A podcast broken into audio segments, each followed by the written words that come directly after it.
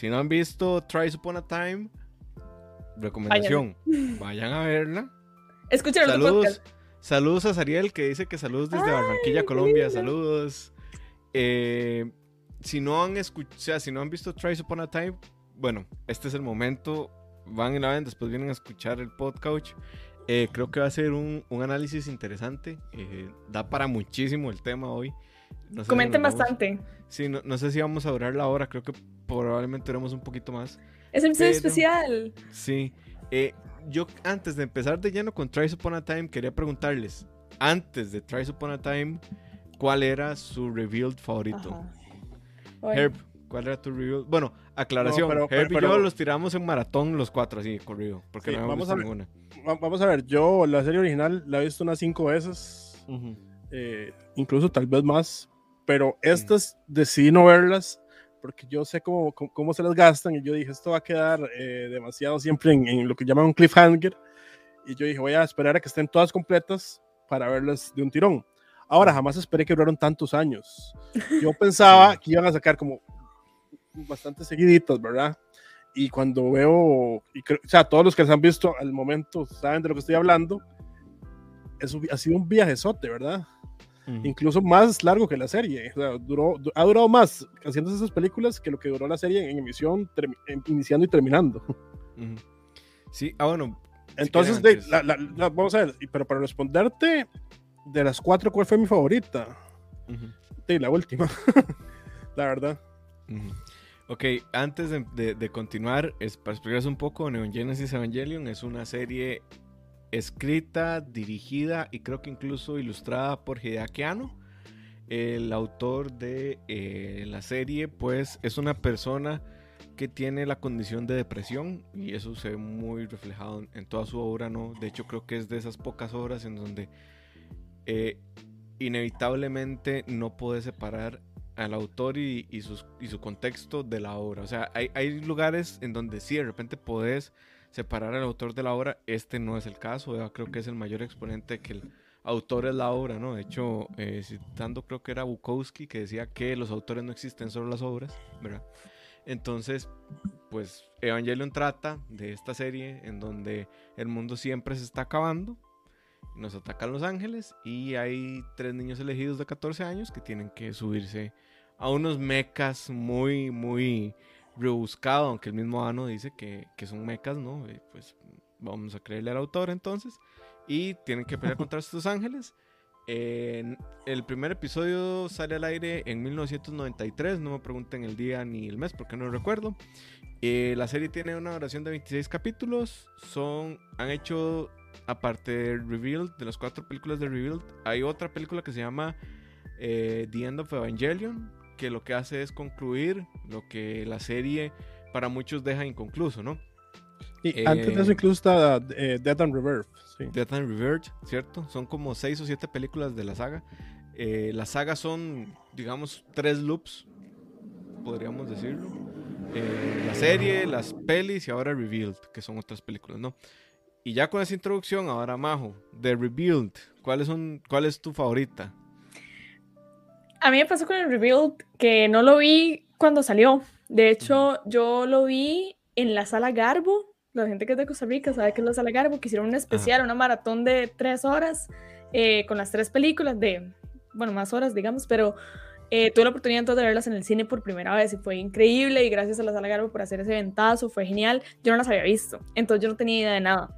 Entonces lo que me pasó era como, ok, esto está muy chido, pero a mí me parecía un poco innecesario, porque yo creo que yo soy como a la tercera vez que vi Evangelion, como que a mí me, me, dio demasiada satisfacción al final de la serie. Que yo sé que eso es como super popular opinion, pero para mí tenía demasiado sentido. Yo era como, claro, la instrumentalización y todo el mundo aplaudiéndole a Chin. Y yo era como, ¡May, qué gran final! Entonces a mí me hacía como que me sobraba un poco. Em, creo que entonces mi, mi favorita en ese entonces era la primera porque di, era como ese recap y ajustaban cositas muy puntuales, entonces yo me sentía como satisfecha y luego las otras yo era como, wow, wow, wow, no la enrede, no la enrede, ya no, o sea, como cálmese, porque a mí sí me satisfacía lo que me había dado la serie, pero esta, o sea, esta peli que salió nueva y el final que le dieron, llegó él hizo a todo el mundo, siéntense, siéntense, ustedes no saben nada y para mí es la mejor ahorita. Sí, creo que Yo, yo dije al principio que, que, no hiciéramos trampa con la cuarta, porque además está como muy fresca, ¿no? Eh, pero sí creo que la cuarta es la mejor, es la que más me gusta. Tiene como, lo decíamos off the record, ¿no? Que, que se, se, nota el mimo de cada cuadro que decidió Ano, cada, cada qué feo decir Ano, pero bueno, eh, cada, cada enfoque, cada, cada ángulo, cada toma está ahí por algo y es de las de esas películas que uno dice es de autor, o sea, es una mega producción, pero es de autor. Dice Leo que somos infieles, de ahí, de ahí amigo. Te queremos, te amamos, pero de ahí la vacuna. O sea, es oro nunca, es oro nunca, digamos. Dice Daniel Salazar que lo de Ale No, pero no nos está diciendo infieles por eso. Nos está diciendo infieles porque no las vimos todas cuando salieron. Ah. Ay, nadie las vio cuando salieron, solo ustedes. No, no, no. A mí, yo las vi por primera vez en el cine y usted no me puede quitar eso. O sea, yo las vi por primera vez hace como una semana, ¿verdad? Yo, yo las acabo de ver. Ahora, sí, digamos, eh, ustedes entienden por qué, por qué las hizo, digamos. Vamos a ver, yo no entendía hasta la cuarta. Yo al inicio, exacto, yo pensé que era Hasta la cuarta. Yo dije, Mike, qué pereza. Correcto. Hasta, la, hasta el final uno entiende por qué Anu hizo lo que hizo. Pero ahorita vamos a eso. ¿Cuál fue The Revealed la que menos les gustó? Yo tengo la mía, la mía es la tercera. Es la que me parece la más floja. La segunda, man. La segunda te parece más floja. A ver, tiene muy buen inicio porque es como, ¿What the fuck? ¿Qué le pasó a Zuka? ¿Dónde están? ¿Pasó O sea, ¿qué está pasando?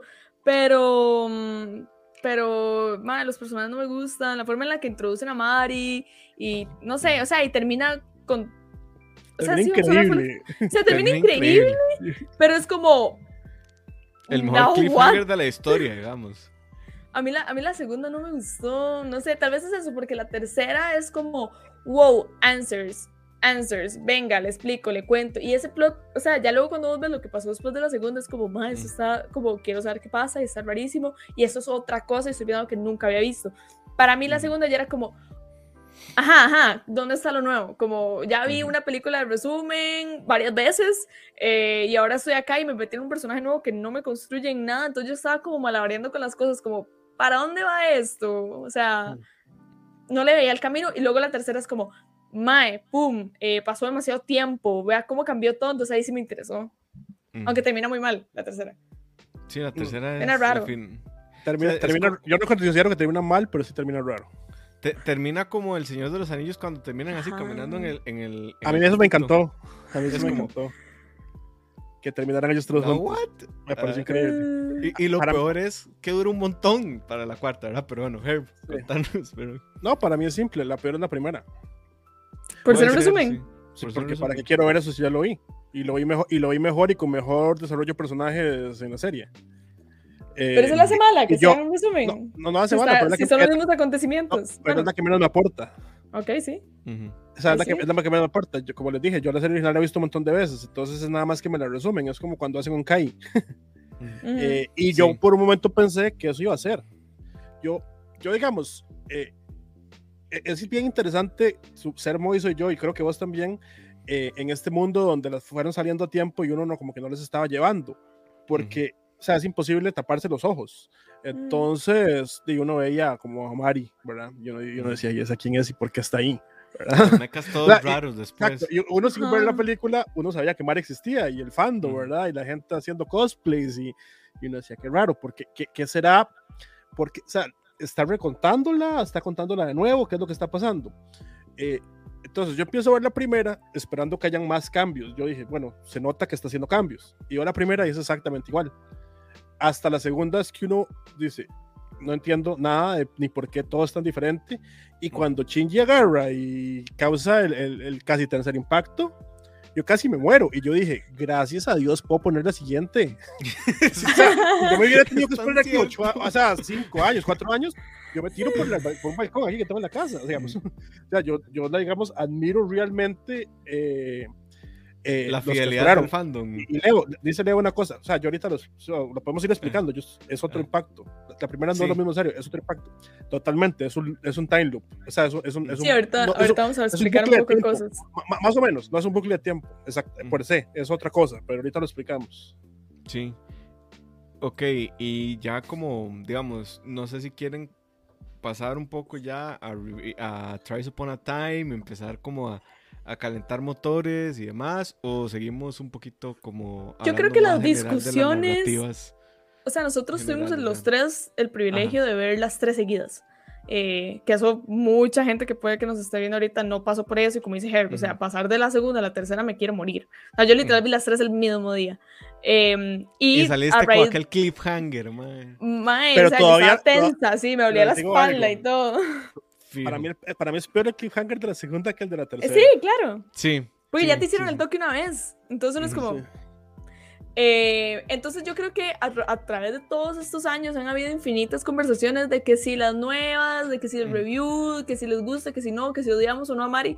O sea, y, y, hay muchas opiniones mixtas, pero yo creo que todas esas conversaciones van a quedar en un cementerio después de esta peli.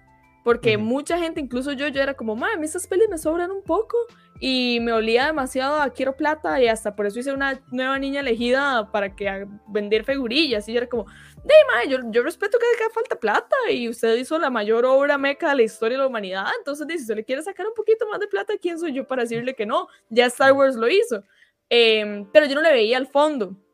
Ahora, después de esta peli que acaba de salir, a mí me parece, eh, Evangelion es una historia demasiado real, demasiado complicada. Yo creo que la hemos visto todos tres, cuatro veces con reviews, con explicaciones y hemos leído y todo. O sea, nadie entiende Evangelion en la primera. Y el que diga que lo hizo bullshit. No, no, es un mentiroso. Es un mentiroso, o sea, es bullshit.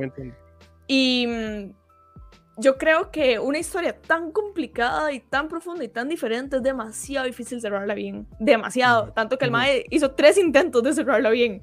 Y, pero la pegó. Ahorita les hay, una, cosa, hay una cosa con esto. Eh, bueno, primero, primero quiero responderle a Daniel Salazar. Dice que si con las películas de Evangelion que me faltan por ver, se ocupan ver las otras por conexión con las anteriores, o es como el of the Fate. Yo opino. sí. Yo opino, no, yo opino que incluso si usted, si usted dice voy a ver Double Rebuild y no voy a ver el original, no lo haga. Porque. yo opino no ver la serie. No ver la serie, porque uno no entiende. Vamos a ver, creo que no entendería cosas de Rebuild. Y no, o sea, yo, yo, veo que Majo tiene cara de que no está de acuerdo con lo que estoy diciendo. Eh, vamos a ver, pasan dos cosas. Eh, y hay una cosa que Ale estaba criticando porque Ale parece que no le gustaron tanto. Como no le el entonces no le ve, no le ve el fondo. Pero una cosa que sí, de, de, todo lo que dijo, hay una cosa que yo me quedé y creo que tiene razón. Y es que el desarrollo de personajes no es tan bueno como el de la serie. Obviamente porque tienen menos tiempo. Entonces, hay muchas cosas de la personalidad de cada uno que uno agarra por haber visto la serie. E incluso uno puede ver que en este ciclo o en estas películas la personalidad es un poco diferente o evoluciona por haber visto lo anterior. Y uno no agarraría ese cambio si no ha visto todo Evangelion. Entonces yo digo, o sea, y, vamos a ver, no está contando lo mismo. Entonces, sí tiene que ver para mí todo completo para poder ver los reviews. O sea, sí los puede ver. Es que no va a entender. Sí los puede ver, pero los, va a disfrutar más si tiene el contexto completo de la serie.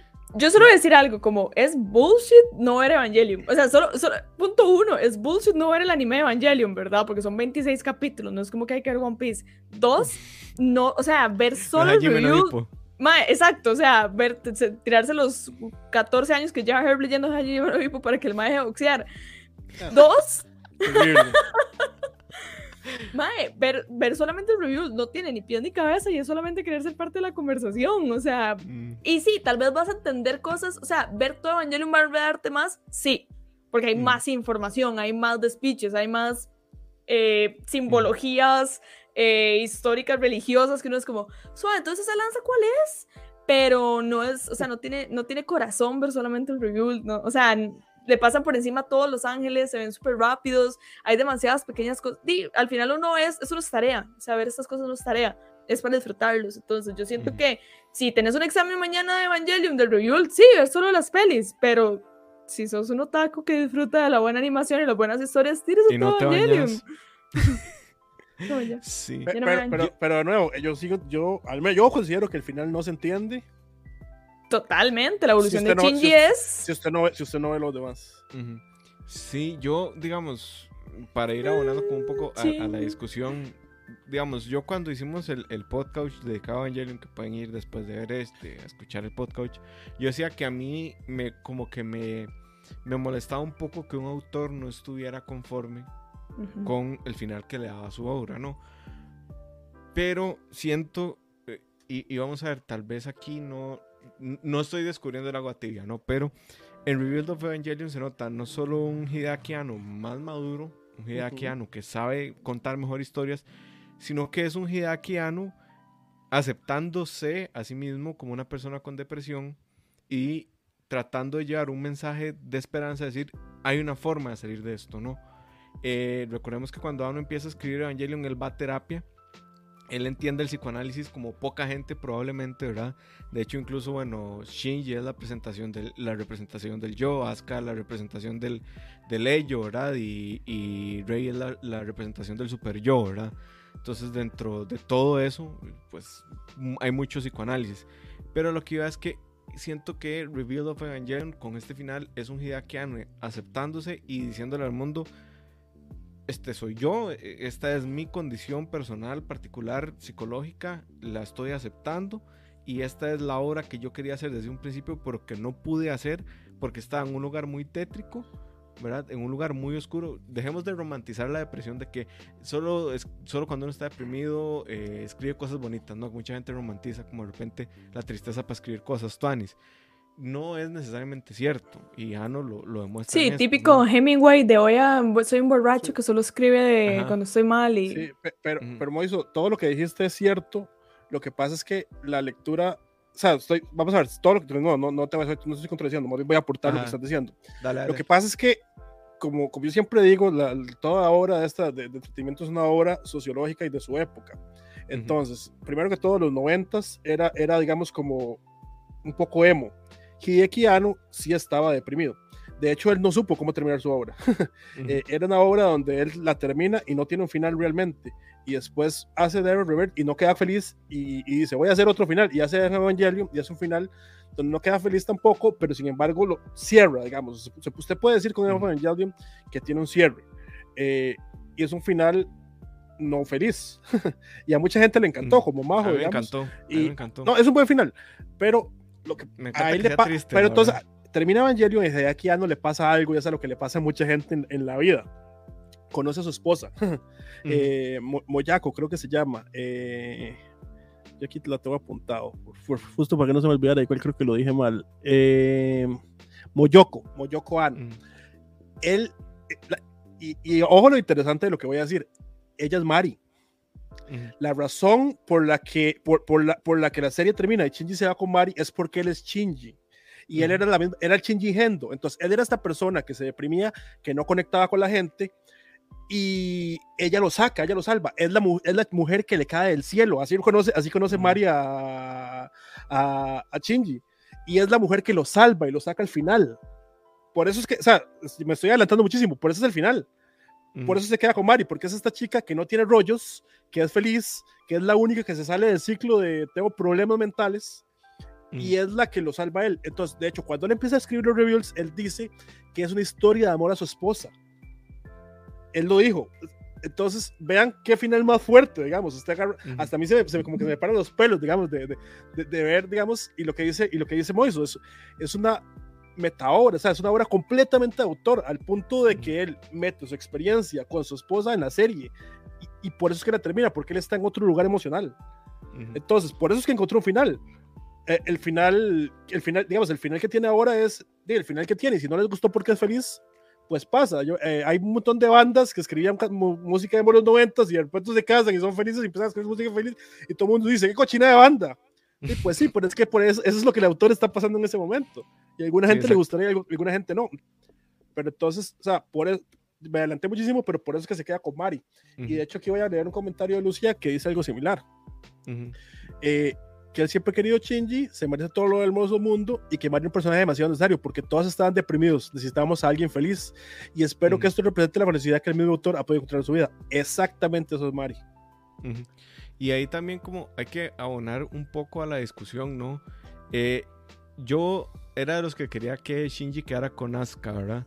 Pero cuando, digamos, hace poco estaba como viendo cosas y demás, cuando entendés eh, Evangelion como un ensayo del psicoanálisis, si Shinji hubiera quedado con Asuka, con Kaworu o incluso con Rei, no hubiera podido tener el crecimiento de ser un niño a ser un adulto como sucede al final efectivamente, porque esos tres son una representación de sí mismo, ¿verdad?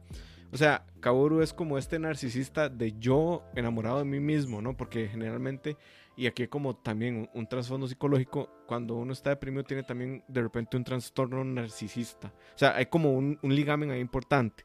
Después, si hubiera quedado con Asuka, hubiera sido como enamorado de su propio ello, de su propio deseo, de eso que él no podía hacer de esa, de esa tensión como sexual que tenía Asuka, ¿verdad? Siempre, que era muy súper sexualizada y demás. Y si hubiera terminado con Rey, se hubiera enamorado de sí mismo, pero de su ello. Es decir, de su moral, de su hago esto porque es lo correcto, ¿no? Entonces el final de María es genial, no solo en el, en el entendido de que llega su esposa y lo salva, sino también que es la única persona que no es Shinji, es la única persona que no es el mismo. Entonces es como, o sea, cuando uno entiende como en eso tan, tan, tan meta y tan psicológico, te da también como más profundidad de, de, por qué sucede lo que sucede, ¿verdad? Pero, hay otra cosa súper interesante, y ya, estamos entrando en temas súper densos que pensé que íbamos a hablar después, pero ya, ya hablamos, igual tenemos público que nos escuche. Bienvenidos entonces, a eh, Entonces, una de las cosas que me parece súper interesante es que si usted ve el final del Evangelion original, eh, Shinji, eh, a él lo terapean. Todo el mundo lo terapea. Que a mí eso me gustaba. Sí, exacto. Y de hecho, digamos, cuando van en el tren, eh, las personas que terapean están a, la, izquierda y el que terapean está a la derecha. Mm. En, en, esta nueva están al revés. No sé si lo dije bien, pero la cosa es que están al revés. Gendo está al otro lado y Shinji está al lado que terapea. O sea, Shinji es el terapeuta. O sea, él evoluciona tanto. Y terapea a Gendo, digamos. Terapea a Gendo, terapea a terapea Kaworu. Y después se va y terapea a Azuka. Él le da a todo el mundo. Y las deja ir. Entonces, eso, eso que dice Moiso, o sea, él literalmente las deja ir y les da su vida, les pregunta como qué quieren y les da esa vida que ellas quieren y él sabe que él ya encontrará el amor o encontrará a alguien, que puede ser Mari, puede que no, porque no, o sea, lo, de, lo de Mari no es necesariamente que él queda con Mari, tal vez, tal vez no, o sea, Mari lo saca del mundo eh, imaginario y lo, convierte, lo, lo lleva al mundo real pero no necesariamente es que va a vivir con María a tener hijos.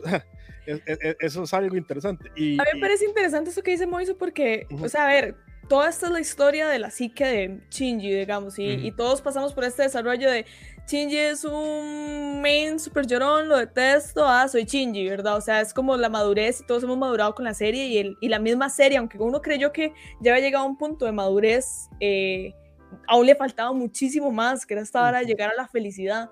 Eh, yo durante, o sea, a mí en serio me gustaba mucho el final de, de Eva, o sea, me satisfacía demasiado, y yo nunca quería que Shinji terminara con nadie, porque ya aún en esas épocas, digamos, yo pensaba como, madre, no, todo el mundo aquí está demasiado roto, eh, Shinji no, o sea, esto no se acerca al amor, en ese momento yo pensaba, esto, está, esto no es acerca de amor romántico, esto es acerca de amor propio, y Shinji no lo tiene, que era todas estas habladas que siempre le pegaban porque él no conoce el amor, nunca lo ha vivido. O sea, él, él el amor o las relaciones amorosas que él siempre tuvo eran súper tóxicas, inexistentes, no eran recíprocas. O sea, lo más cercano a cariño o responsabilidad afectiva que tuvo era Misato, digamos, que ni siquiera es como el ejemplo del, de las relaciones sanas. Sí, y, ella, ella pasó con él. Sí, sí, sí, lo que pasa es que Misato era la más madura, porque, o sea, vamos a ver, tanto Rey como Asuka sí, sí sentían algo por Shinji. Lo que pasa es que eran igual de inmaduras. Cosas, o sea, pero... eh, sobre todo, Rey era como, usted sabe que una muñeca, como le dicen. Pero ninguna de las dos le daba. Le costaba mucho no, por eso. no, no, porque, porque, porque, no podían, digamos, Azúcar, Azúcar le gustaba. En el Eros. Y, no, y no podía que. En el Eros, en el. pero a lo que voy, a lo que voy afectivo. Sí, lo que pasa es que, o sea, vamos a ver, Azúcar dice algo muy, muy interesante en esta nueva que dice: es que Chinji no copa un amante, copa una mamá, le dice. Mm. Lo cual no es cierto al final. Quote. Es increíble, pero lo cual al final no, no, no, no termina siendo tan cierto. Pero, es que eso es. Porque eso es Shinji. No es el mismo Chinji al inicio. exacto, exacto. Pero, pero el tema es que Azúcar tampoco. O sea, Azúcar era lo mismo. Azúcar ocupaba un papá. Entonces el, problema es que ella no sabía demostrar su amor. Ahora, una cosa que dijo Moisés ahora de que, de que porque él termina adulto, él sí termina adulto por, por, eso, por eso, pero también es porque es él más 14 años. por, eso, por, eso es que cuando él ve a Azuka en la playa, que es un paralelismo, bueno, y la, la escena de Mari también, eh, pero un paralelismo con la, con la de Young of Evangelion, que lo que se encuentra en la playa, usted ve que, que Azuka tiene el traje roto y lo que tiene el traje roto es porque crece. o sea, la, la maldición de, del Evangelio se rompe, entonces ella ya tiene un cuerpo de 28 años, no un cuerpo de 14. Y, y o sea, entonces todos, o sea, esa es la razón por la que tienen esa edad al puro final. Que a, mí ahora hablando de escenas de playa, eh, por aquí dicen, bueno, varias cosas, ahorita leemos. Eh, hay, hay, otra escena muy interesante de la playa, que es cuando llega Mari, el recurso audiovisual que usan para representar como el desmoronamiento de Shinji, ¿no? Como que empieza full color, va cambiando, queda blanco y negro, va cambiando, va volteando y de repente, ¡pum! sale Mari, ¿verdad? Entonces, eh, eh, eh, es, vamos a ver, la depresión no se cura con otra persona, así no funciona. Pero Ano fue parte de lo que lo hizo crecer y es precisamente esto de la esposa, ¿no? Pero Shinji sí está mejor, o sea, para mí el momento en el que Shinji rompe con todo lo que es el personaje y, empieza su camino a estar bien, es cuando él dice, yo ya no puedo seguir llorando porque eso no ayuda a nadie. Y esa es, la cosa, o sea, esa la es demasiado revolucionario. Si uno ve Evangelion y uno dice como, mae, Shinji es el OG main character llorón. O sea, esa es la descripción de Shinji. Shinji lo que hace todo el tiempo es llorar. Mae, y por eso en un momento cuando uno era un teenager lo odiaba y luego ya uno cuando se vuelve un adulto es como same y luego el mae llega a este punto de la realización y la madurez y él descubre eso solo. Lo descubre cuando de, le van a dejar comida y todo y es este acompañamiento que él tiene pero él está literal sentado en medio de unas eh, ruinas y él se da cuenta de eso solo y por eso cuando regresa di, él está intentando estar bien. Ahí no tiene nada que ver con Mari ni con Asuka ni con Rey ni con Nelly es mae no es mi hora. Y luego el mae se di, se reencuentra con sus compas, empieza a ir a lugares, empieza a hacer cosas y ese es el proceso donde él empieza a estar bien, bien, bien, bien, bien, hasta que llega donde, donde la gente de Willy es como, madre, yo necesito pilotear el Leo. De, hecho, cuando se, le, cuando se le deshace la, la, la Ray 2 en las manos, es donde, él decide, es donde él decide eso. Porque ahí deja llorar. Ahora, hay, hay, hay, otra cosa, ahora que los está hablando de que Mario representa el cambio en Shinji, hay una, hay una cosa fuertísima. Si usted ve, él siempre está deprimido escuchando música y llega hasta el 26. ¿Saben por qué es 26? Porque es el capítulo final de Evangelion original. Llega hasta el 26. Entonces él no puede pasar del 26. O sea, porque hasta ahí llega normalmente en, en los ciclos pasados. Cuando cae Mari, después de que eso pasa y le sale volando el, el, el, el, Walkman, él lo agarra y de ahí en adelante pasa el 26, empieza a pasar el 27 y el 28. que a mí que el Walkman era de Gendo. O sea, ese detalle de ver a Gendo con los audífonos todo el tiempo igual, o sea, es como, madre, que circular, madre, puto no, o sea, no, y, es perfecto esa puta y, hay, hay, algo más increíble además, cuando, cuando Shinji se lo va a devolver, eh, Gendo agarra y crea un campo AT. Uh para, como para. Porque le tiene miedo a Shinji. Sí, y, Shinji, nada pasa, lo pasa. Lo, traspasa. ¿Saben por qué lo traspasa? Porque el campo AT es un campo eh, como, como contra el peligro, digamos. Y como Shinji no tiene, eh, no tiene digamos, eh, ninguna, o sea, no tiene comunidades bélicas, el man nada más pasa y, y, como que se une con él. De, Y Gendo, Gendo, ahí se muere, digamos.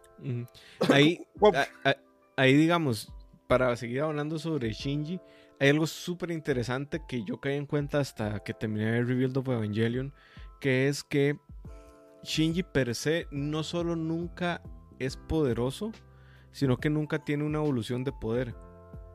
No hay un nivel de poder en Evangelion, como en cualquier serie con un protagonista con sentimientos empáticos. Si no, hay entrenar, no hay... No hay entrenar, no hay... Voy a, todo, el, todo el crecimiento, creo que por eso es tan genial, todo el crecimiento de Shinji siempre es psicológico, hasta el punto donde ya no puede crecer. Y por eso también es tan significativo como el hecho de tener como estos evangelions, ¿no? O estos robots que te hacen eh, poder, ¿no? O sea, te hacen poder hacer cosas. Que es también como ciertas representaciones de que no puedo crecer, entonces necesito tener algo para crecer, ¿no? Y bueno, cuando Shinji se da cuenta que, o sea, cuando, para mí, la escena que dice, Shinji, ya así crecí, soy un adulto, es cuando está peleando con Gendo, frena, eleva y dice, no, los pichazos no van a solucionar esto, no, hablemos. y, era de única respuesta, además. Shinji siendo... Sí, porque además los Sebas pelean igual. O sea, como que no. es demasiado sí, es un espejo. Es que es, un espejo. Eh, ambos son un espejo de lo mismo. Vieron la misma pérdida, pues también. Es que porque lo que pasa es que ellos no están peleando, porque cuando ellos se meten en ese lugar, todo es imaginación. Y de hecho, Gendo, que, el es, que es casi un mm. dios, eh, él como que sí puede ver ese lugar, pero Shinji no. Entonces la mente de Shinji tiene que imaginarse cosas y por eso está esta hora tan increíble de que empiezan a pelear en esta ciudad de papel, ¿verdad? Y que es como un set.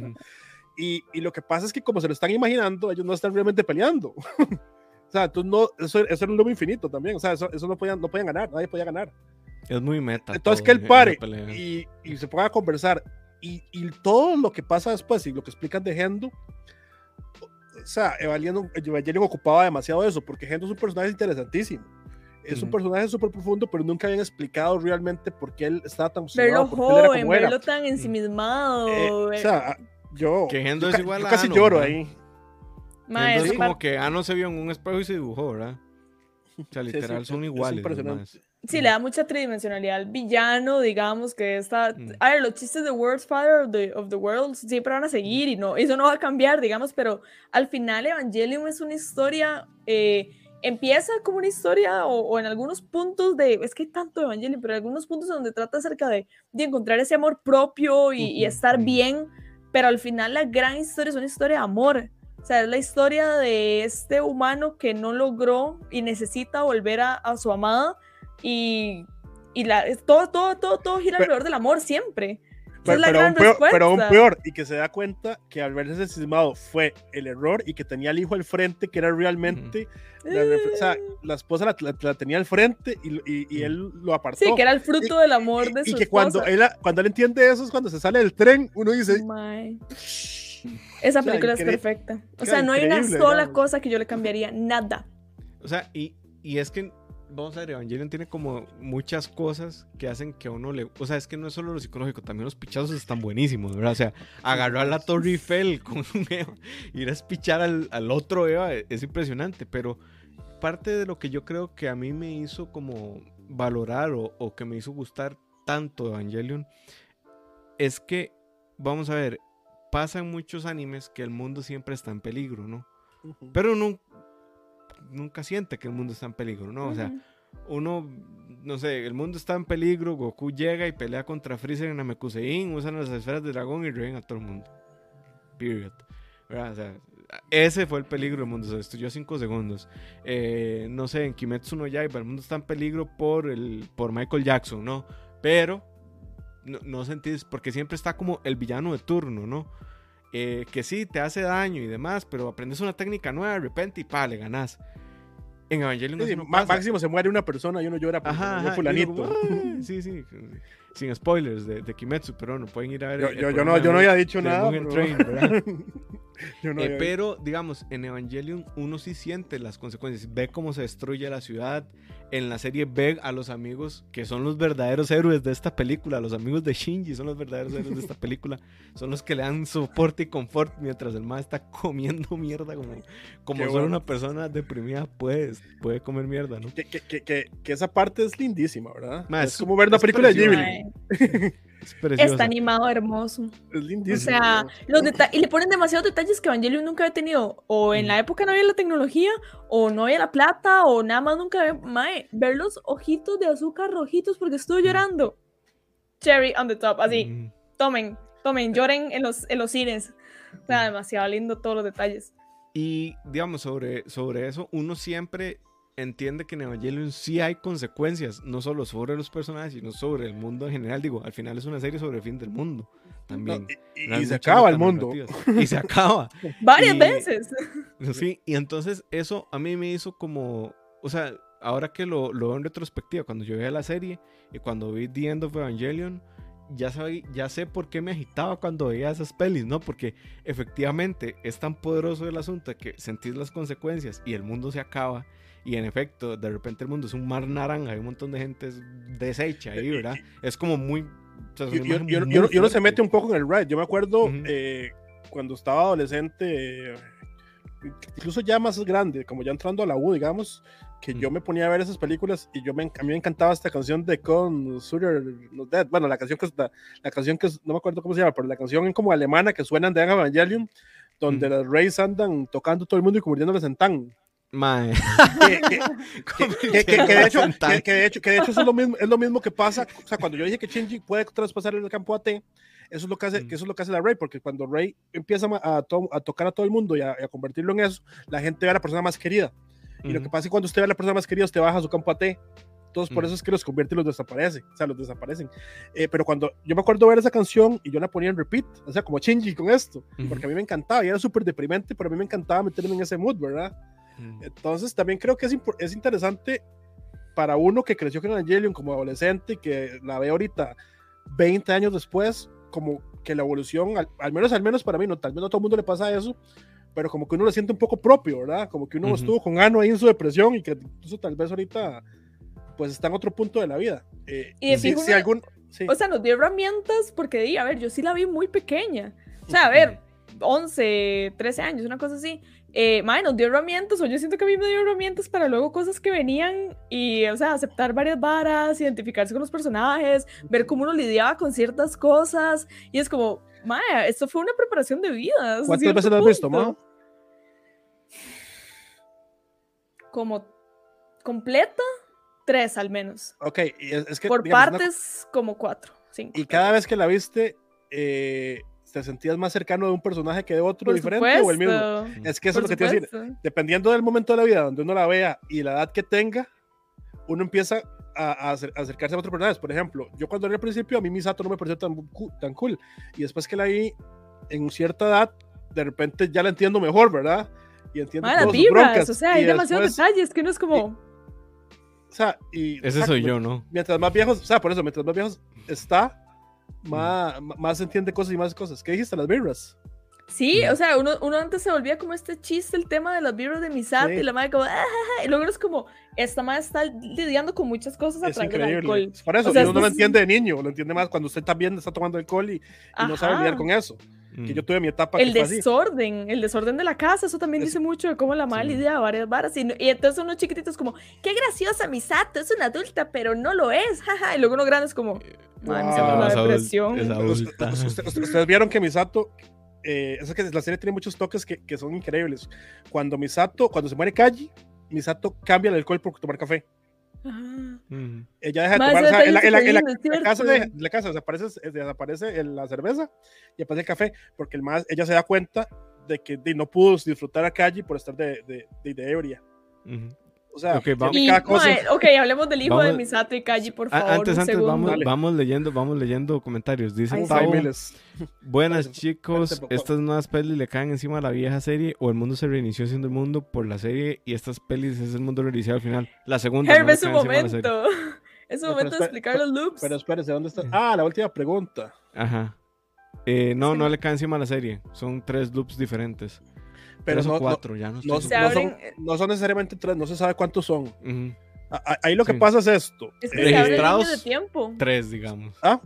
Se abren registrados y vistos por nosotros tres. No sabemos Pero digamos, la toma de Kaburu con los ataúdes, eso denota demasiadas líneas temporales de la cantidad de veces que eso ha pasado, pero luego los ataúdes ya no se ven. Entonces ahí es donde empiezan como a guiar. Son pequeños guiños de, más esto ha pasado varias veces y va a seguir pasando y puede que, esto, pero esto va a acabar pero no son líneas temporales. Lo que pasa es la misma línea. No, lo que pasa es que Shinji, con eventos diferentes. Lo que pasa es que Shinji cada vez que llega al final vuelve a recrear un mundo con Evangelion, entonces vuelve a pasar lo mismo. Y cuando ves, digamos, eh, e, esto no me queda 100% claro, que es lo único que no tengo 100% claro, pero cuando la escena de la playa con Asuka, yo creo que después de eso se reinicia el mundo otra vez, que es lo mismo que pasa ahorita con todas las escenas. Ok, al puro final de End of Evangelion, él, él, escoge, él escoge a Asuka y queda, senta, queda, queda sentados con, con, ella y de hecho ella le pega, como imbécil, ¿verdad?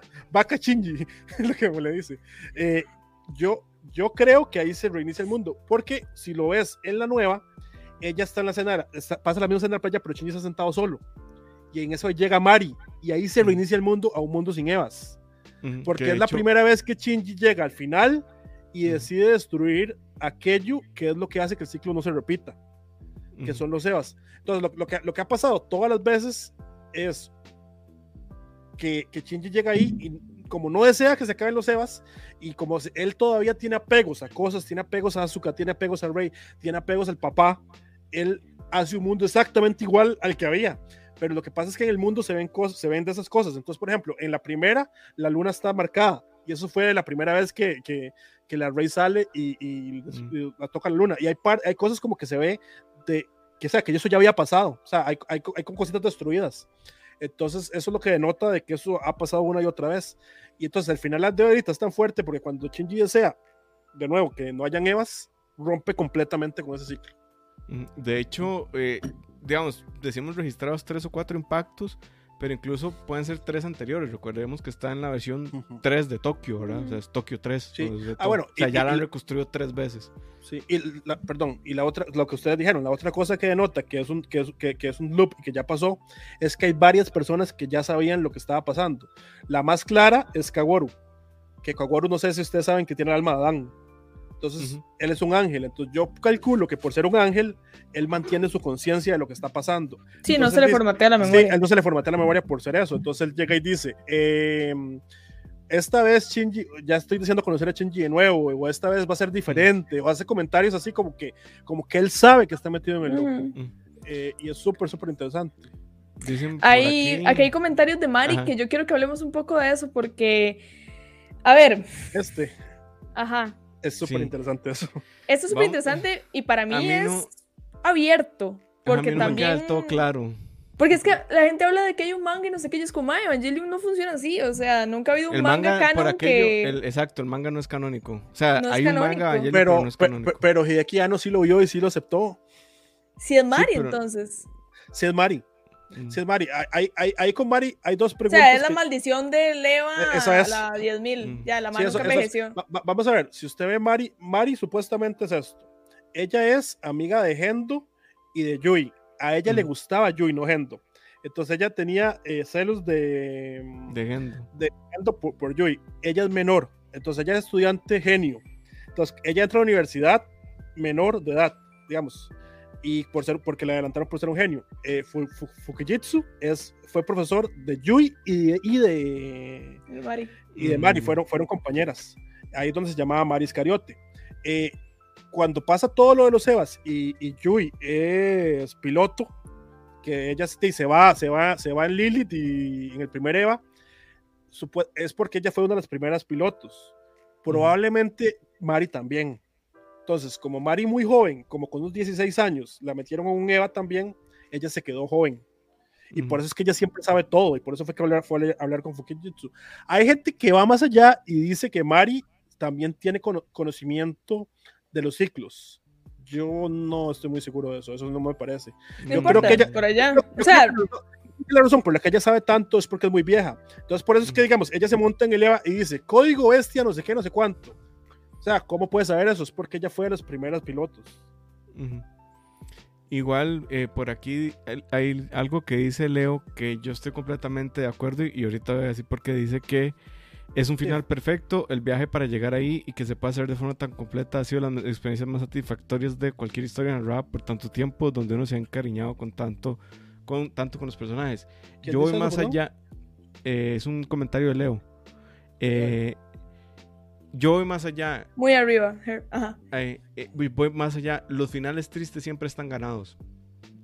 Los finales tristes siempre son buenos. Los finales tristes rara vez hay queja. Cuando es un final feliz, cuesta mucho cerrar la historia. Porque la felicidad para cada uno es diferente. Y si vos te encariñas con un personaje, aparte por tus condiciones psicológicas y demás, y tus, tus preferencias, ¿no? Eh, cuando pensás en, en un personaje X, vos dices, ay, yo hubiera querido que terminara así. No, o sea, me, me encantaría que si el final fuera feliz terminara así. Pero cuando es un final triste es como, ah, sí, ma, es que di, lo quería mucho y esta vara y esta vara. Entonces como que el efecto contrario es, eh, es triste, pero eh, de repente yo tenía mucho cariño y pasaron estas cosas que cuando es feliz no. Acá lo, lo, lo majestuoso creo yo ese final es que, número uno, es un final, digamos, feliz. Digamos, porque hay gente que podría decir que es medio agridulce, ¿no? A mí me parece feliz completamente. Pero no solo eso, es como bien ganado, como que Ujú. se entiende. Sí, no es gratis, qué- no es gratuito ajá, como se llega ahí.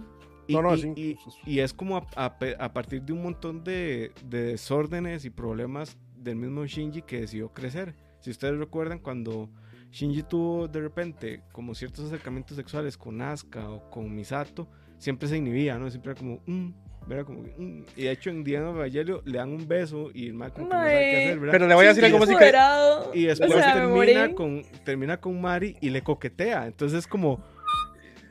Ya, Sí. o sea, sos un adulto, felicidad. Ahí sí, aplausos, Shinji, ¿no? O sea, ya creciste, pero le- pero sos vea, vea. un adulto. Vea qué increíble. eh, cuando Kaworu le habla al original, él también se cohíbe, porque Shinji no es gay, pero Kaworu sí. eh, en esta, Kaworu básicamente le vuelve a sus sentimientos y Shinji dice como, relax, y se ponen a hablar y se vuelven a ver otra vez para el techo y empiezan a hablar. O sea, él ya no le importa que sea gay, que esté enamorado de él. O sea, crece al punto, o sea, crece al punto de que no se inhibe ni con una mujer ni con un hombre. O sea, es una persona madura ya. me parece súper bueno. Eh, y es Fuyutsuki. ya Leo me está está corrigiendo. Dicen por aquí que vale la pena hablar de los nombres de los personajes, como cuando Fuyutsuki le dice a Mari Iscariote, o los nombres de Asuka también. El de Asuka no recuerdo, pero el de Mari D es referencia clara a, lo que acaba de decir Daniel. De, hecho, aquí el. Judas, ¿no? Exacto. Eh, justo eso que dice Daniel. Hay un cambio de nombre de Asuka, ¿no? Eso es porque es un clon. Es porque es un clon. Y porque tiene sangre de ángel de repente. Pero eso, esa sangre de ángel la obtiene cuando se la comen. Sí. O sea, en, el final de la segunda. En el final de la segunda, sí, cuando. Sí. De hecho, hay algo que me parece muy interesante de las pelis, que no sé si ustedes comparten esta precisión, pero las pelis para mí tienen un menor shock value que la serie. Define shock value. Cuando, por ejemplo, o sea, en ese contexto. ajá, cuando atraviesan a Asuka con la lanza y se la terminan comiendo los ángeles, ¿no? Eh, o sea, como que hay, hay muchísimo más gore en la serie que en las pelis. Es lo que yo percibo. Sí. ¿verdad? Pero, el, efecto es, el efecto es muy diferente porque igual te choquea como muchas cosas pero ya no Mae, la vértebra es que es diferente. Digamos, la vértebra de leva donde los maes están breteando se ve súper chiva, tiene un efecto súper gore, pero súper industrial. Entonces, y, y, ya la cantidad de ángeles que hay, la cantidad de evas que hay, la cantidad de bichos alrededor de todo que hay, o sea, ya, ya, es completamente diferente. Ya no solamente como, ¡Oh! no, ellos tienen otro Eva, qué cagado. Ahora es como, madre, tenemos 7000 y todos van a ir en contra de Mari. You know, ¿Qué? E, e, eso es porque abrieron las puertas de GAF que básicamente son las almas y las almas de las personas los convirtieron en Sí, las usan en, en, todo eso. De hecho, cuando se, se deshacen los Evas, lo que caen son personas. Son personas, y es por eso. Tao pregunta que si queríamos que el final de que Mari le quite el explosivo a Shinji es como que lo liberó ya de todo. En efecto, yo comparto esa precisión. Es, sí, es como. Es ya fuera de, de todo, ¿no? Fuera de los Evas. Y ya los Evas, ya todo, todo, todo, todo eso que va atrás. Que, que, de hecho esa escena es súper simbólica, ¿verdad? Porque no tiene sentido que él vaya con eso. Y... Ajá, ajá, es, es metafórico. Es súper metafórico. Y es metafórico toda esa escena, ¿verdad? Porque es la escena del tren y él ve a los demás al frente. Él, él está solo, tranquilo, feliz de ver a los demás al frente. Y Shinji en general, siempre que tiene que tomar una decisión y dejar a Nerf, él está en una estación de tren. En la serie, las dos, o sea, siempre que él quiere irse de Nerf, se va a la estación de tren y hay escenas ahí con la estación de tren y vistas como es la perspectiva y termina ahí exactamente igual. Y ya sabe si se va. Suben las escaleras y hacen un Your Name. Ay, qué lindo. que también hay como shock value con la música que escoge Ano, ¿verdad? Para la escena. O sea, pone el himno de la alegría en una escena que es súper gore y súper fuerte y está sonando la, la canción musicalización más feliz de la tierra, ¿verdad? Todo es fucking Evangelion es perfecta. Sí, de inicio a fin, toda la musicalización es perfecta.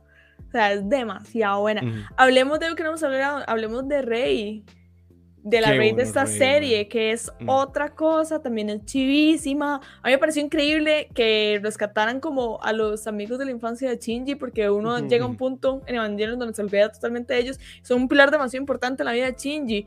Y lo enanejado que está él con cuando llega y todo, la relación que le hacen a, Asuka con... Mm. ¿Cómo se llama el mae? Ken, Kenko, Kendo, Ken. Mm, el otro amigo de Shinji. Eso Kensuke o algo así. Sí, sí, me le digo Ken Ken. eh, la, Rey, la Rey que está ahí es demasiado linda. Esas partes son demasiado wholesome, como que a mí no me molestaron. O sea, yo era como, bueno, yo podría ver a Rey plantando arroz el resto de mi vida, tranquila. Eran demasiado lindas. Luego la más el largo. Y, es súper interesante. y Toji son los amigos de, sí, es interesante que las dos Rays que salen en la serie, en, en, estos reveals, sí son diferentes también. O sea, y también está, a pesar de ser un clon y de toda su historia y del alma y, la, y de Lily, no sé qué, igual las dos son un poquito más maduras. Que a mí me, me, encanta cuando Asuka le dice a Rey, sos un clon, eh, Nerf te programó todos esos sentimientos, no sé qué eh, y Razor dice, no me importa, estoy me feliz. Gusta cómo se siente, sí, qué ah. bueno. Vale, picha lo que usted opine, soy yo, ¿verdad? Y, y es súper interesante porque también la serie plantea en el fondo el tema del libre albedrío, ¿no? De, del determinismo versus el libre albedrío. Que dentro de la serie pareciera que solo Shinji tiene libre albedrío cada vez que escoge repetir el ciclo, ¿no? Pero que al final, con su libre albedrío, le da libre albedrío a los demás. ¿Usted qué quiere? A partir de su determinismo, ¿puede usted tener libre albedrío o no, verdad? Pero, más o menos, lo que hace Shinji es como que pone un mapa con cosas, pero cada uno igual tiene su libre albedrío, digamos. Sí, pero es siempre dentro del determinismo de que va a pasar un impacto, ¿verdad? Hasta que eh, se rompe la cadena. Que, hay un tema con eso que acabas de decir, es súper interesante. Eh, de hecho, Alejandro nos estaba diciendo que él no entendía por qué a Gendo todo le salía y por qué siempre sabía todo y no sé qué, no sé cuánto. Bueno, es por dos razones. La primera es porque tiene el rollo del mar muerto.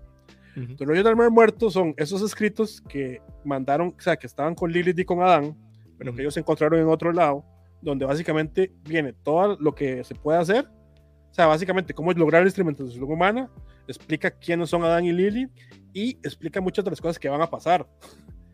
Entonces, por la razón de por qué él le sale y él tiene sus planes y sabe lo que está haciendo, es porque ahí dice. Después, cómo sabe todo lo del final y cómo sabe todo lo de cómo lograr es, como ese lugar imaginario y, ¿sabes cómo se llama? Esa línea imaginaria. El antiverso. ¿Cómo sabe todo? Es porque él usó la, la llave de Nabucodonosor que básicamente es como, él se hizo como un ángel, no, no es exactamente un ángel, pero básicamente... Me da cosa verlo ahí. Tiene, qué chido cuando se pone medio lado, que se el hueco. Mm. de hecho, eso no lo explica mucho, pero básicamente yo pues, calculo que es como una parte de un ángel, o, o, sea, no estoy muy seguro él de lo qué, dice, pero... él renunció a su humanidad. Sí, exacto, renunció a su humanidad para, para, para, para insertarse esa cosa y se convierte en un ser divino, básicamente. Entonces él comprende mucho. Batallar a los dioses. ¿Qué es lo que tiene que hacer con eso? O sea, como que le da un insight, digamos. Sí, y bueno, siguiendo con, con, como con el tema ya de, la Rey. De la Rey, eh, aquí están hablando de varias cosas, ¿no? Dice que el tema de los gatitos y Rey, que es muy bonito, ¿verdad? Que es como esa cotidianidad que también de repente es parte de lo que se dice o lo que pasa, digamos, eh, yo por ejemplo soy una persona diagnosticada con ansiedad, ¿no? Entonces, salud mental, vayan a terapia, ese es otro de los mensajes de Evangelion, vayan a terapia. aquí no, pero... Terapéense. El, el, tema de la ansiedad, eh, digamos, cuando tenés como ansiedad, el cerebro no puede procesar dos cosas a la vez, no puede procesar tener ansiedad y gratitud. O sea, es incompatible, el cerebro no puede hacer dos, esas dos cosas porque le resultan hmm. contrarias, ¿no? Entonces, parte de eso está reflejado en Rey, cuando empieza a, como a sentirse apreciado o sentir, encontrar el sentido de la vida con las cosas más sencillas como sembrar arroz, bañarse, tener un hombre o un gato, ¿no? Entonces, Ya, no, ya no hay como esta preocupación de, que expresa un montón Rey de, de, quién es ella, ¿no?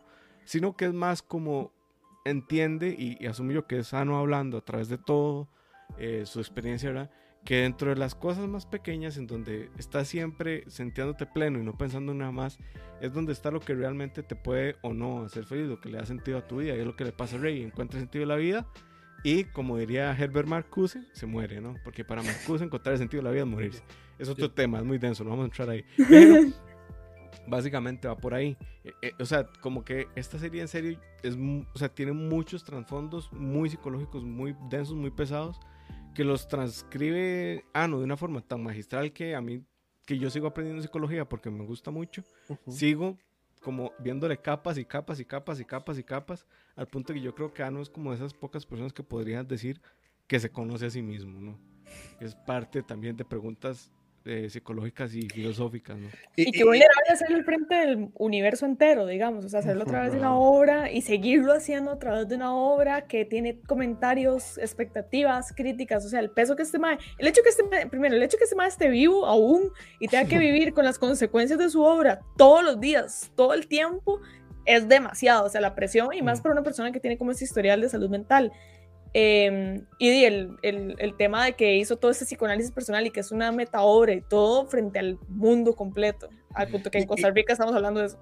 Y, y, que encontró y que logró encontrar su final, ¿verdad? Porque una cosa es lograr encontrarse a sí mismo y que de repente poder cerrar una obra tan compleja y que además calzara, o sea, tan orgánicamente y tan naturalmente. A mí me parece impresionante.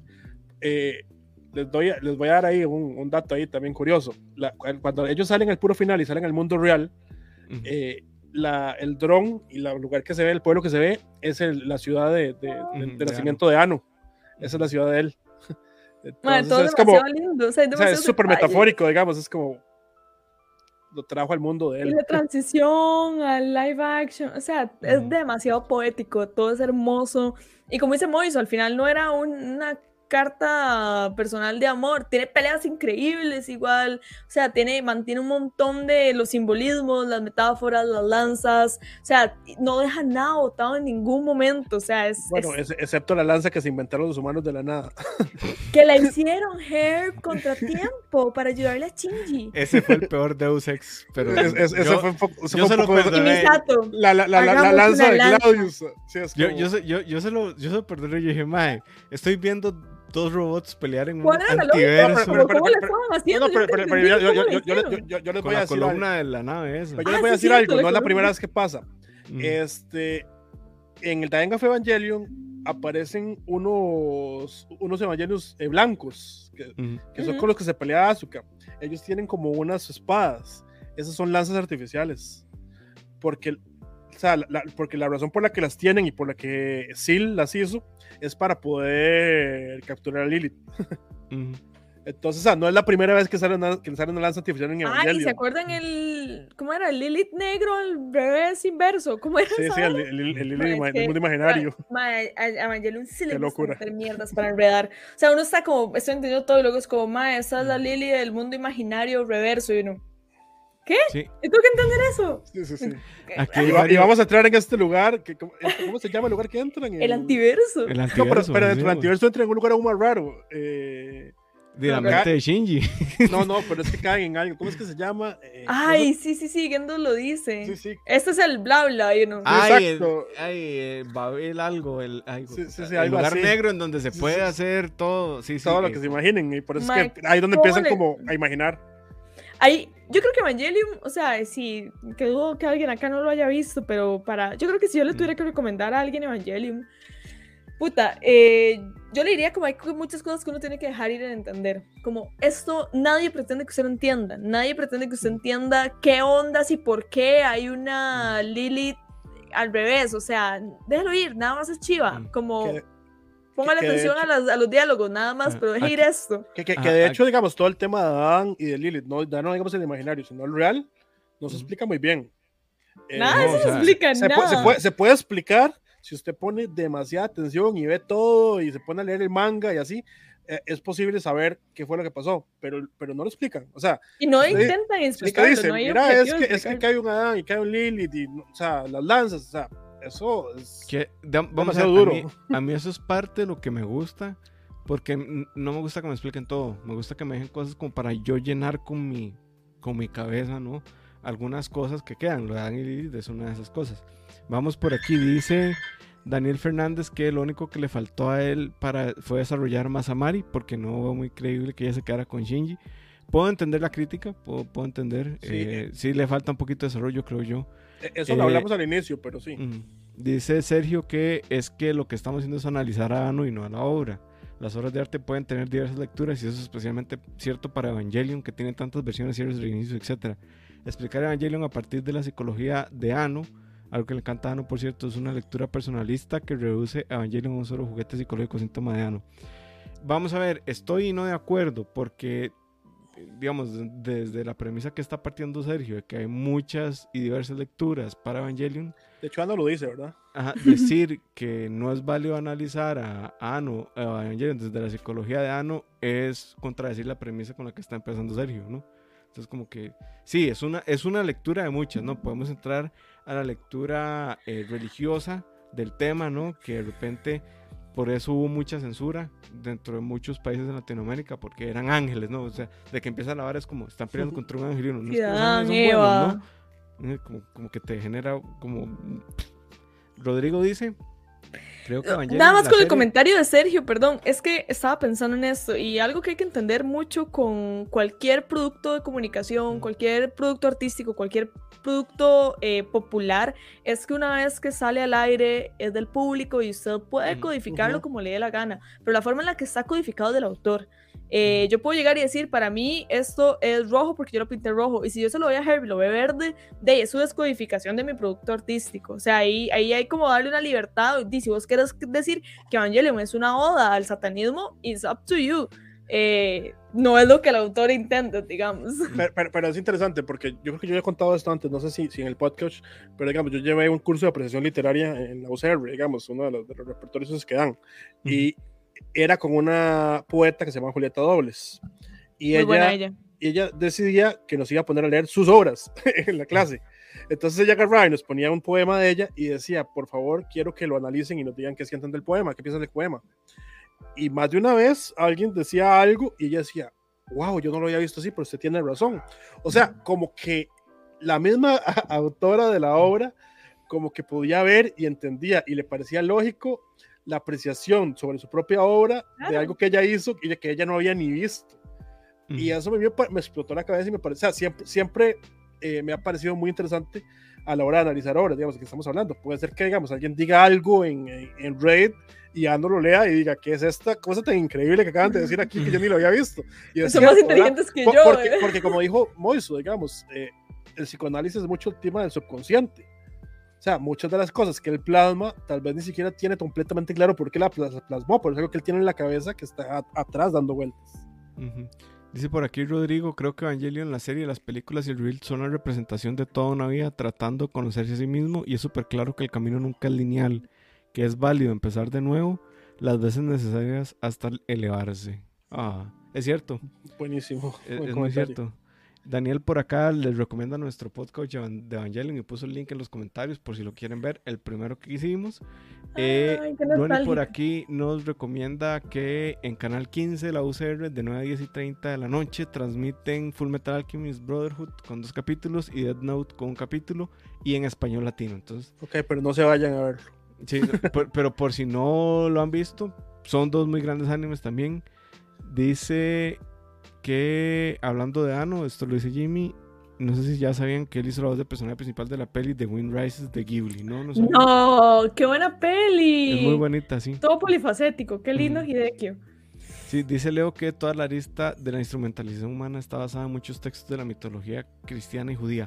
Sí, yo, yo vi eso, pero también vi otro análisis en donde hablaba, y esto ya es más sociológico que religioso, de que cuando Ano está desarrollándose, ¿no? Es, eh, post Segunda Guerra Mundial, en Japón existía el concepto de instrumentalización humana como tal, y se refería a las formas en las que las grandes corporaciones te explotan para obtener resultados, ¿no? Entonces, salaryman. Sí, un salaryman. Entonces, la industrialización la instrumentalización humana pasa, creo yo, por el tema religioso y por el tema también sociológico de, ver cómo las grandes compañías, eh, somos capital humano desechable, diría Diego Rusarín, ¿no? Eh, en donde di, nada más eh, hay gente en Corea que ha estado trabajando y a la par se muere su compañero, ¿no? Y bueno, en China creo que fue que pasó, se muere su compañero, di, lo quitan el cadáver de la fábrica, ponen a otro y siguen dándolo, ¿verdad? Entonces también va como mucho por ahí, ¿verdad? el complejo también que tiene como Gendo de Dios es muy, muy. Muy.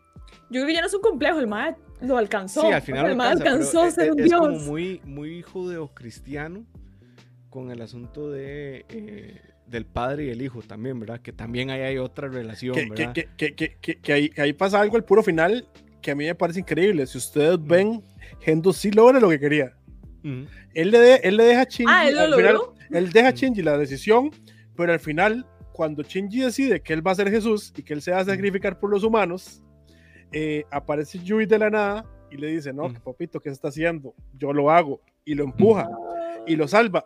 Y, en eso sale Gendo atrás y lo abraza a Yui. O sea, sí la logró ver la última vez. Y sí logró, eso es lo que él quería. Porque, porque, porque Gendo, vamos a ver, Gendo no pretendía revivir a Yui, Gendo pretendía verla una última vez y después convertirse en Tan y que todos fueran una, y que la instrumentación humana y que todos fueran una sola cosa sin diferencias, que los humanos fueran un solo, una sola entidad. Sí, y ahí, digamos, con Yui también hay algo interesante. Ahora que, que se me olvidó y lo acabo de recordar, que Majo decía que eh, como que Shinji era una persona que estaba siempre desprovista de, de toda relación amorosa. Bueno, sí tuvo una relación amorosa y fue con Yui o sea, Shinji era como un bebé muy Pero no lo recuerde. Eso es triste, digamos. El, que el, trauma de él, lo que reprime él es haber visto a la mamá muerta, ¿verdad? Cuando muere. Que él ve eso, nada más que el trauma hace que lo olvide. Entonces, como que también parte de, de esto es de, de, Shinji sentirse no amado es haber visto a su mamá di, morir, ¿verdad? Pero- Quedarse en el EVA. Entonces, o sea, hay acuerda- layers eh, de layers de layers de layers en estas cosas. Es ¿no? interesante que él no se acuerde de la mamá, ¿verdad? Y cuando se la muestran, lo primero que dice es Rey. Y creo que es. Ma, y esa parte es lindísima y no había pasado antes, que él es como, el rey, no sabe, es otra persona. O sea, este, esa realización como cara a cara. El día obviamente había experimentado todo ese tema de mi mamá, el Eva, esto me confunde demasiado, trauma, pero el verla frente a frente, él nunca lo había vivido, eso es demasiado lindo. Bueno, que, que, que eso, es, es- eso a mí me encanta, digamos, que también eso nunca había pasado. Eh, ya se me olvidó, fu, fu, fu- Fukujitsu, yo nunca lo puedo decir, Fujitsuki. Que, Fujitsuki. que, que que Fujitsuki vaya y le dice, ma, la verdad es que le voy a decir todo lo que nunca nadie, su papá no, no se atrevió a decirle. Y le dice, vea, la Mm. cosa está así, así, así, así, así. Y uno, por fin explicaciones, ¿verdad? Porque el pobre Mm. Shinji nunca le dicen nada. Sí. Que ese es un gran personaje, o sea, es un muy buen personaje que está nada más ahí. Bueno, en un momento. Eh, él tiene su Mari plan creo que le dice, sí, Mari le dice como, May, yo creo que usted ya satisfajo, ya, ya le ayudó a quien tenía que ayudar y usted ya cumplió su propia agenda. Así que, ¿qué tal? Sí, y Pero- además, como, ahí se lo dejé listo. Pero usted sabe cuál es la agenda que tiene Fujitsuki y Mari. Eh, él es la agenda- los es la- temas para que ellas puedan Sí, evolucionar. sí, pero básicamente es, e- es el plan de Yui. Yui siempre pretendía hacer lo que hizo, como salvar. Entonces al final le están ayudando a Gendo, pero realmente le- al que le están ayudando a las dos, o sea, tanto Mari como, como Fujitsuki, es es es Yui. Uy. Sí. Ustedes, ya, ya o sea, aquí ya nada más estoy divagando. Ustedes serían, yo sé que esta franquicia la han explotado a morir al hecho- punto de de, que tiene nueve películas. Ajá, Mm. ¿qué dice? No, de hecho, justo eso es lo que estoy diciendo. La cuestión es ejemplo, ah, que es que es, es que dice Luis Álvarez, la cuestión es ejemplo es que tan lejos llegó Yui. Al final ella está detrás de todo. Sí. Se fusionó a espera de la semilla de la vida para llegar a ser un ancestro. Al final en la serie ella dijo que en el cuerpo de Eva vivirá por billones de años. Qué. Fernando Yui es la mala, inició todo. Rodrigo Flores No. el No, la mala no es, la mala No. no es, pero, pero ella sí tenía su agenda igual. su igual. agenda. Sí. Es que en Evangelion todos tienen su agenda. Mm. Sí, pero, o sea, ¿quién no? O sea, es como, mae, nadie es un mártir, debe salvar la humanidad nada más. En ciencias políticas, una de las primeras cosas que le dicen a uno cuando le, le enseñan a analizar el discurso es no existe gente buena ni mala, sino gente con intereses. Eso es todo lo que existe. Y es cierto. De alguna forma es cierto. Dice Rodrigo, el abandono es uno de los temas más importantes. Shinji lo experimenta de absolutamente todos los personajes excepto de Mari. Ella se lo dice, donde sea que estés voy a encontrarte. Ma, esa Ay, frase es súper linda. linda. Sí, Eh, cuando eh, le dice. Poppy, I'm going for you, Poppy. Sí, es como... Nerf Poppy, una cosa Hold it. dice. ¿Ibas a decir Sí. algo? Em, sí, yo lo que iba a decir es de que yo sé que esta franquicia ha sido demasiado explotada y que ya tenemos como 14 películas y 26 capítulos y mangas y ediciones y todo. ¿Ustedes qué piensan si hicieran una precuela?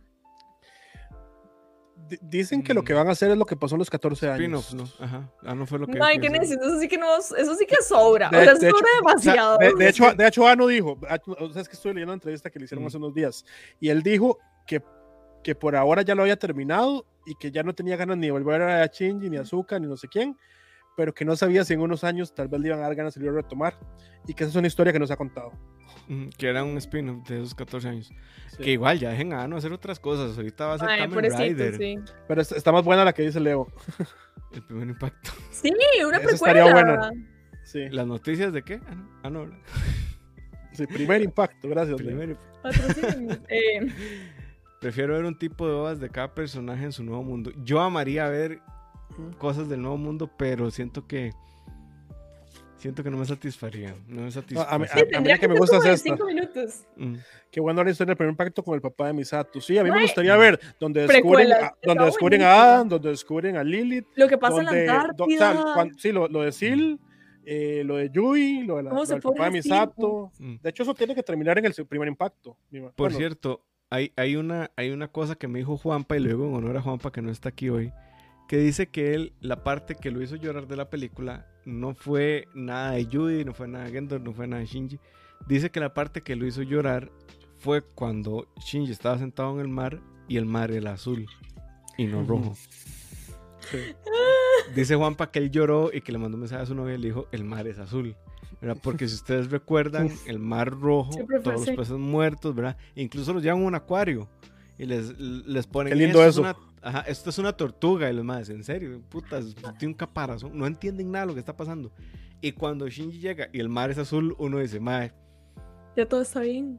Feels, sí, así feels. Feels, porque además el azul también tiene otro trasfondo. con- Sí, el, los- ver el mar rojo, color y el uso del rojo en, es- en todas esas películas, o sea, yo creo que yo, yo iba invicta con la llorada, o sea, yo vi Twitter y Twitter era como, my tears, y yo, "Uy", y Mm. yo invicta, yo estaba toda feliz, para mí el momento donde yo me quebré es ver a Shinji grande, Ujú. o sea, fue ni, ni- lo que digo con Mari, ni la estación, o sea, ver a Shinji grande y decir como, él, él ahora tiene una vida y está grande, y la Mm. voz diferente. Ahí yo, yo lloré. Y Yo- que tiene una familia. Qué lindo. Yo, yo, yo no lloré en ningún lado, pero donde casi lloro es con lo del papá. Con Y- el AT Field y el. To- todo, Mm. todo lo del papá y la conversación que tuvieron. Y, o sea, yo ahí fue como. Bueno, es que y- además. y- y digamos, y digamos que cuando. Ay, él, él- él- pasa, él pasa- es que él, él pasa viendo toda la, toda la película como hablando con él en el tren. Y de repente, en realidad, es Gendo que con anteojos se ve igualito a Shinji. Y uno, Dios mío. Cuando tiene la camisita blanca también y eso no. ma, y, y- y escucharlo al decirlo, como mae, yo estaba bien con mi soledad, estaba perfectamente acostumbrado, yo no necesitaba a nadie hasta que Yui me enseñó lo que era no estar solo. Y luego, cuando ella ya no estaba, yo no pude lidiar con la soledad. Deep shit, así como, wow, Que wow. también, también hay otro mensaje, eh, y esto eh, yo creo que de repente los escuchas de nuestro podcast lo podrían eh, darle vuelta un rato, ¿no? Eh, el amor siempre, siempre, siempre es ser vulnerable. Y eso le pasó a a Gendo con Yui. El amor siempre es abrirse y ponerse a los pichazos aunque duela. Sí, sí, no, digo, no, no digo que uno es- esté como para soportar situaciones tóxicas en donde pasan cosas de violencia. No, no es eso. Es que cuando usted es vulnerable, mae, independientemente, como decía en la película, lo que, eh, siempre lastimamos lo que amamos, ¿no? Siempre hay esa posibilidad, esa probabilidad de que te hieran, incluso si la, la otra persona sin querer, que es lo que le pasa a Gendo con Yui, ¿no? Que Yui lo hiere sin querer cuando muere. Pero no, no, yo, yo, no yo, lo yo, buscaba, yo, ¿no? yo, yo- Pero no, yo sí sabía lo que estaba haciendo. No, no, Sí, suave, pero- yo, yo, sí- yo sí se mató sola.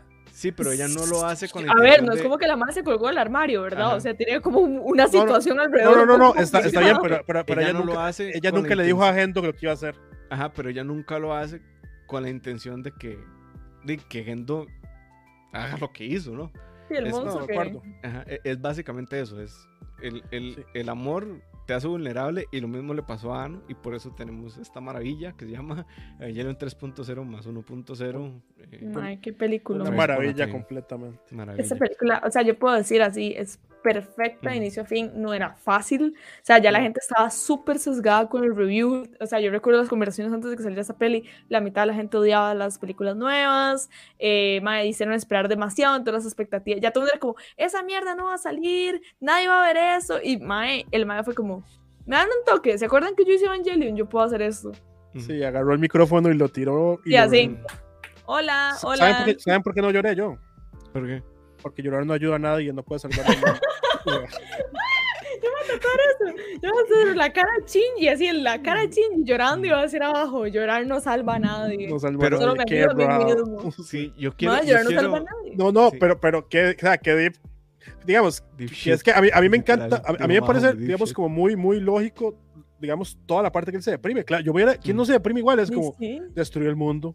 Y, o sea, entonces, toda la parte que él está deprimido, pues bien. O sea, a mí me parece como que tiene demasiado sentido. Y entonces es muy bonito ir ver ver a Asuka y ver a Rey y todo. Y cuando se levanta y cambia la personalidad y dice, bueno, ya es hora de agarrar el toro por los cuernos. O sea, este Shinji es el, el Shinji definitivo, digamos. ¿Qué? Ma, el, Ay, mejor, el, el mejor desarrollo de personaje que yo he visto. Mm. O sea, no hay desarrollo de personaje como este. Y eso que Ahí- ya tenemos mains, o sea, Shinji es Mm. el OG main llorón. O sea, Takemichi, Deku, todos esos personajes que están ahora que tú no es como, eh, ¿cómo se llama el de Kimetsu no Yaiba? Todos esos madres es como, mae, qué lindo Tanjiro. los main. Ah, Tanjiro. Tanjiro. Es como, mae, qué lindos estos nuevos main. Shinji fue el papá de todos ellos. Él llegó, abrió la puerta y se agarró el odio de todos los teenagers y se lo echó encima. Ujú. Ahí, digamos. Pero, pero por eso, per- perdón, nada más, pero por eso te digo que sí es necesario ver los originales. Claro. Porque, o sea, uno solo ve el crecimiento este que acabas de decir de Shinji si, si te tiraste el siglo pasado. Ujú. Da- dale, Moiso, perdón. No, que ahí yo el Shinji que más odié fue el de la 3. No porque se deprimiera, sino por esa necesidad de voy a salvarlos a todos.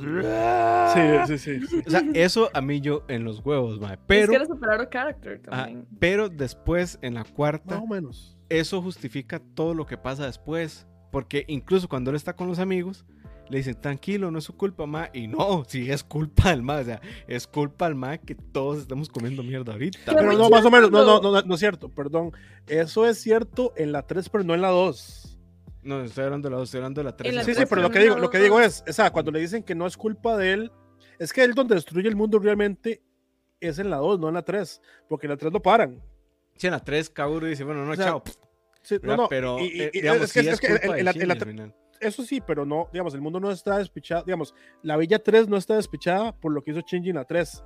La Villa 3 está así, o sea, el mundo está así por lo que hizo Shinji en la 2. O sea, la, la, la- para Pero, el, el- el casi tercer impacto, porque el cuarto impacto lo paran. Misato lo dice, o sea, cuando, cuando la hermanita de Toji y la otra madrecita empiezan a cagarse la chinga, es como, madre, ese mae no puede montarse un Eva porque acuérdese lo que pasó la vez pasada. no, no, Misato les dice como, sin este mae estaríamos muertos. No, no, Mm. y, y, o sea, digamos, lo- pero por la razón que él no es culpable, al menos de ese impacto, el otro sí, de nuevo, es porque él no sabe lo que está haciendo. O sea, ahí no, lo que pasa, y la, única, o sea, y la única razón por la que pasa eso es porque el décimo ángel se come al Eva 00 y el Eva 00 es un clon de Lilith. Entonces, lo que pasa es, y Rey es un clon de Lilith también. Entonces, básicamente se come casi que una Lilith completa. Y entonces eso es lo, por eso es que cuando se lo come, él empieza a cambiar y se convierte como un casi un, un ancestral, en un ser casi divino. Él ya está en esa cosa. Y El Eva Shinji, 13. y, y Chi- ah, sí, Eva 13. no, no, no, no, estoy hablando de la segunda, de- de Ah, la- ok. de- del, del, Ajá, del- del segundo impacto. O sea, cuando, cuando el, el Braciel o algo así, Braciel creo que se llama, el décimo ángel, se come eso, se convierte en eso. Cuando Chi- y Shinji es también, mm, o sea, tiene, par- tiene partes como de Lilith y de Yui. Y entonces, cuando básicamente eh, Shinji se acerca y hace eso y se, le mete, y se mete el core, por eso es que causa tener impacto. Pero es porque se dieron condiciones demasiado ridículas. O sea, si, eso, no, eso no tenía que pasar. O sea, entonces Shinji, ¿qué va a estar sabiendo de que No, no, eso no es culpa de no sabe nada, Shinji no sabe que, que, que, que ese tiene una Lilith adentro, ni que él, ni que tiene la mamá adentro. Shinji no sabe nada, no es culpa de él. Eh, el segundo sí, porque le dicen que no saques las lanzas, que no las saques. Y el mae. Fue, sí, exacto. Y lo peor es que es Kaoru que le dice, no la saque, no la saque. El mae, Sí, ¿sabe que. Calle, se lo voy a desconectar y lo desconecta. Sí, sí. No, y después mae, el mal explota mamá. la par y el mae. Ah, Ah, la Ah. Ay, te triste ahora. Me. Ah. Pero bueno, chicos, les parece, vamos cerrando. Eh, sí. Si no han visto tiempo. Evangelion, véanla. Si no han visto la película, véanla. Si no les gustó la película, véanla otra vez. O sea, cállense y véanla otra vez. Hola Sofi, que se conectó hace Hola, cuatro hola. Sofi. Em, pero eso es nuestra opinión full spoilers de Evangelion. Al parecer nos encantó a los tres. Besitos a Nicole, que me ha acompañado en este viaje de teorías locas y lágrimas ¿Cuál y Nicole? fangirling. Forbes? Nicole Forbes, sí. Ay, la te queremos mucho, Nico. Nico, te queremos mucho y espero que veas esto algún día. Chao. Chao, gente, chao, se cuidan. Nos vamos, Eh, entonces. Sí, en 15 días, otra vez podcast anime, mismo horario. Si no me equivoco. Deberíamos ah, hacer el de cumple de Ale. Ajá, ese programa especial por el cumpleaños. Era esta de semana, Ale. pero Era de- esta salió la semana, pero- movie. Evangelion. Pero entonces, para los fans de Ale y de Trigger, pongan la voz. Los fans de Ale. Y Ale mae, tiene fans, yo estoy seguro. qué pereza. Estoy seguro que Ale tiene fans. Eh, no sabe cómo, pero sí. 15, Sí, de hoy en 15, este episodio especial de Trigger. No hemos visto tanto de Trigger como Ale. De eso es más, yo creo que el mismo Ale no ha visto tanto de Trigger como No, sí, Ale ha ha visto todo. Todo esto- ah, bueno, entonces eh, vamos a tener para el rato. Yo voy a ver si puedo ponerme al día, al menos con Little Witch Academy. Y eso sería. Nos vemos en el siguiente podcast. Y si tienen ideas de temas, coméntenlos, porque ya no estamos quedando sin ideas. No, mentira, eh, porque nos gusta escucharles y complacer sus peticiones. Eh, y probablemente eventualmente vamos a hablar de la temporada nueva de Boku no Hero y la película que salió, pero no la hemos podido encontrar en internet. Besitos. Ujú. Y, y tenemos Y- que hablar, y tenemos que hablar en algún momento de Tokyo Revengers porque está reventando. mejor, mejor New. Mae, Best New Daniel lo Anime, dijo. Daniel lo dijo, yo se lo doy a Daniel. O sea, yo la vi por. Daniel. Sí, yo, Gracias, yo la vi por. Majo. yo la estoy Pero yo viendo, no- digamos, es el anime ahorita que me tiene más feliz. Y yo no solo la empecé a ver, sino que me fui al manga directo, así es como el... Crack, es que ¿no? Moisés es un viciado. o Está sea, bueno, está bueno, tiene razón. Y no amenaza con los spoilers, es el peor. No, yo no amenazo con spoilers.